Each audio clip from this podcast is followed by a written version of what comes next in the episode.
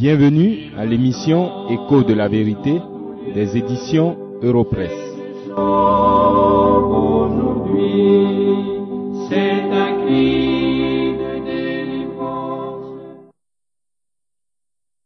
Lors de la dernière rencontre que le Seigneur Jésus eut avec ses disciples, avant son ascension, il leur fit cette déclaration dans l'évangile de Matthieu au chapitre 28 et le verset 18. Tout pouvoir m'a été donné dans le ciel et sur la terre. Le contexte dans lequel ces paroles sont prononcées leur donne un sens particulier. Le Seigneur Jésus, le maître de ses onze disciples, monterait au ciel dans quelques instants. Ses disciples seraient donc désormais privés de la présence physique, rassurante et protectrice de leur maître sans pareil. Ses disciples ont vécu trois ans avec ce maître. Ils ont connu, je parle des disciples, toutes sortes de situations, des moments de joie et de tristesse, de victoire et d'échec. Ils ont fait face à des interrogations et à l'incompréhension, mais ils avaient toujours avec eux ce maître vers qui ils pouvaient se tourner pour être secourus et délivrés. Leur Seigneur et Maître ne tremblait jamais de peur. Il n'hésitait jamais, bien au contraire. Il avançait avec détermination dans son chemin. Malgré la rage et la diversité de l'adversité, il ne reculait jamais. Et il avait toujours le dessus. Lorsque ce maître était avec eux, ses disciples ne se faisaient aucune inquiétude sur quoi que ce soit. Ses disciples avaient vu leur maître donner la réponse au juste, c'est-à-dire pleine de vérité et de compassion, à chaque situation. Par-dessus tout cela, les disciples avaient devant eux un homme mort et ressuscité, conformément aux Écritures et aux paroles qu'ils ont entendues de Jésus lui-même. En déclarant donc à ses disciples, Tout pouvoir m'a été donné dans le ciel et sur la terre, le Seigneur leur rappelle ce que ces derniers devraient savoir. Mais comme nous qui sommes enfants de Dieu aujourd'hui, si vous l'êtes, ils sont oublieux et il y avait même en eux de l'incrédulité. D'ailleurs, le verset 17 dit bien que lorsque le Seigneur se présenta aux disciples, ils l'adorèrent, mais quelques-uns eurent des doutes. Au moment où il retourne vers son Père, le Fils veut que ses disciples retiennent bien cette leçon. Tout pouvoir, sans aucune exception, dans l'univers entier, appartient sans partage au Seigneur Jésus. Or Jésus est le Dieu, le Sauveur, le frère et l'avocat des élus. Cette vérité est pour l'enfant de Dieu source de paix et d'encouragement à persévérer. C'est aussi le gage de la victoire finale de ceux qui sont en Christ. C'est aux croyants que je veux parler un peu plus particulièrement aujourd'hui. Écoutons ce cantique avant de donner quelques raisons pour lesquelles ces paroles consolent le peuple de Dieu.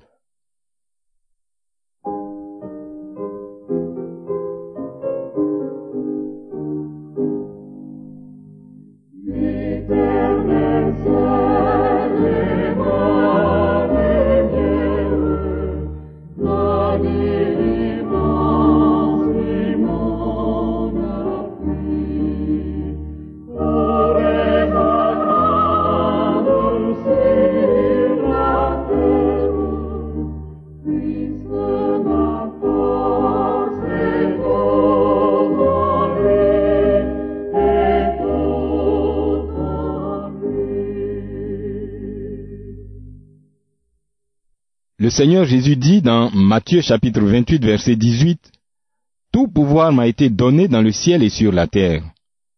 Voici la première raison pour laquelle ces paroles consolent le peuple de Dieu. Aucun adversaire ne peut nous vaincre. Précisons avant tout que ce n'est pas une protection offerte à tous ceux qui font n'importe quoi au nom d'un Jésus de leur imagination. Je sais que vous comprenez ce dont je parle. Vous rencontrez un grand nombre de personnes qui ont à la bouche le nom de Jésus, alors qu'en réalité, elles courent pour la satisfaction de leur convoitise mondaine. Ces personnes ne peuvent se prévaloir de l'assurance qu'il y a dans ces paroles du Fils de Dieu. Non, cette garantie de succès est réservée aux brebis du Seigneur seulement. Ce sont les hommes et les femmes que l'Esprit de Dieu a convaincus de péché par la puissance de l'Évangile et qui sont venus à Christ dans la repentance et la foi. Ces personnes ont pour seul souci l'élévation du nom de leur Seigneur et Sauveur Jésus-Christ. La préoccupation de leur vie est que Christ soit connu, adoré et servi conformément à sa volonté révélée dans la Bible, la parole de Dieu. C'est à ces personnes que le Seigneur Jésus promet au verset 20 du passage que nous étudions, Je suis avec vous tous les jours, jusqu'à la fin du monde. Les brebis du Seigneur, qui sont aussi ses disciples, peuvent s'engager avec confiance dans une vie d'obéissance à Christ, car elles savent que celui qui est avec nous est plus grand que tous ceux qui sont contre nous. N'est-ce pas un grand réconfort pour nous, bien-aimés de Dieu en Christ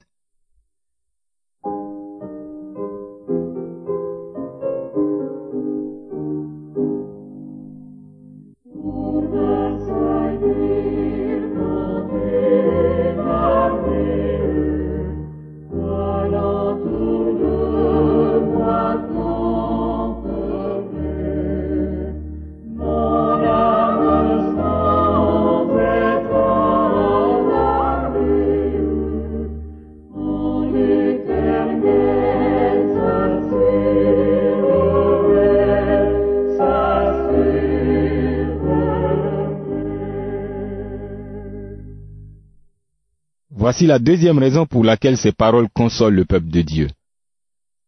Tous les élus de Dieu viendront à Christ. Dans les versets 19 et 20 de notre texte, le Seigneur confie à ses disciples la mission de faire d'autres disciples. Je vous lis ces paroles. Allez, faites de toutes les nations des disciples, les baptisant au nom du Père, du Fils et du Saint-Esprit, et enseignez-leur à observer tout ce que je vous ai prescrit. Et voici, je suis avec vous tous les jours, jusqu'à la fin du monde. Quel privilège pour les disciples du Seigneur, les disciples de toutes les générations, pas seulement les onze. Quel privilège de travailler et combattre pour celui qui ne peut ni échouer ni perdre. Marquons un arrêt ici pour apprécier cet immense privilège. D'abord, les disciples du Seigneur proclament la bonne nouvelle du salut des pécheurs par la grâce de Dieu en Jésus-Christ. Ils sont sans espoir s'ils attendent simplement un accueil favorable des pécheurs, car nul ne cherche Dieu. Mais ces disciples sont confiants, parce que le Seigneur a aussi promis, dans Jean 6, verset 37, Tous ceux que le Père me donne viendront à moi. En cela, vous avez encore une raison de rester fidèle à la parole du Seigneur, car c'est par elle que le Seigneur attire et sauve ses élus. Ensuite, les pasteurs que Dieu a établis sur son Église n'ont pas à désespérer. Celui qui a ordonné, enseignez-leur à observer tout ce que je vous ai prescrit, est le même qui produira dans le cœur de ceux qui sont enseignés le vouloir et le faire selon son bon plaisir, afin que l'œuvre qu'il a commencée dans ses cœurs soit rendue parfaite pour le grand jour de la fin.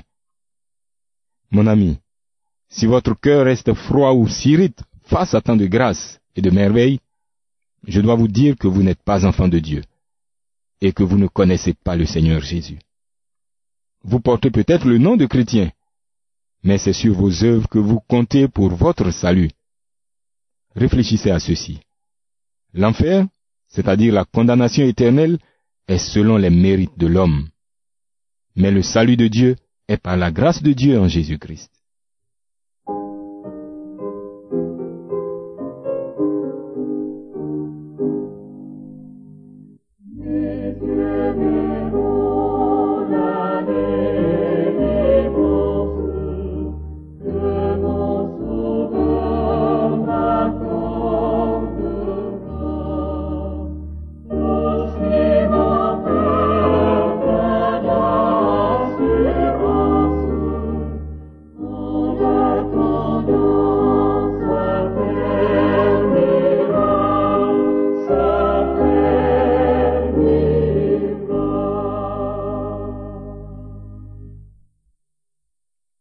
Voici la troisième et dernière raison pour laquelle ces paroles consolent le peuple de Dieu.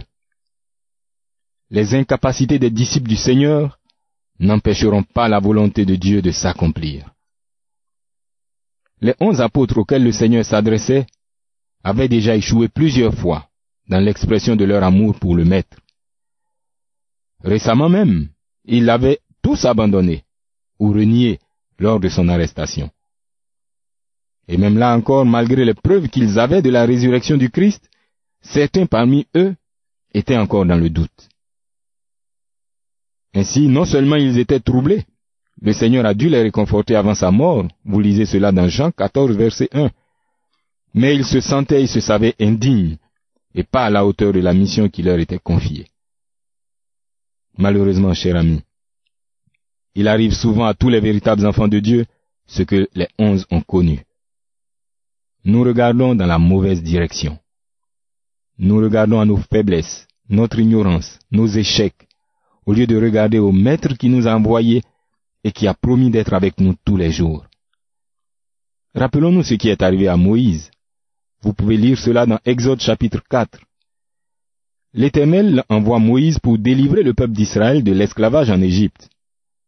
Mais, conscient de la difficulté de la mission, Moïse répond qu'il n'a pas la parole facile et précise J'ai la bouche et la langue embarrassées. En fait, je ne sais pas si Moïse bégayait, mais même si c'était le cas, l'Éternel ne le savait-il pas avant de le choisir? Bien sûr qu'il le savait. C'est pourquoi il réplique à Moïse, Qui a fait la bouche de l'homme? N'est-ce pas moi, l'Éternel? Va donc, je serai avec ta bouche, et je t'enseignerai ce que tu auras à dire. Dans les évangiles, le Seigneur Jésus fait une promesse semblable à ses disciples.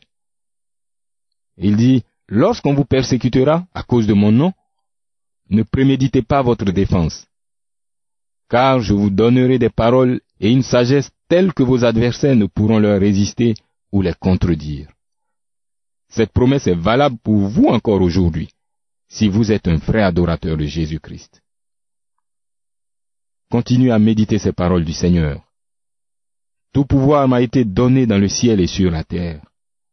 Et voici, je suis avec vous tous les jours, jusqu'à la fin du monde. Que ces paroles soient en tout temps un appui et une consolation pour vous.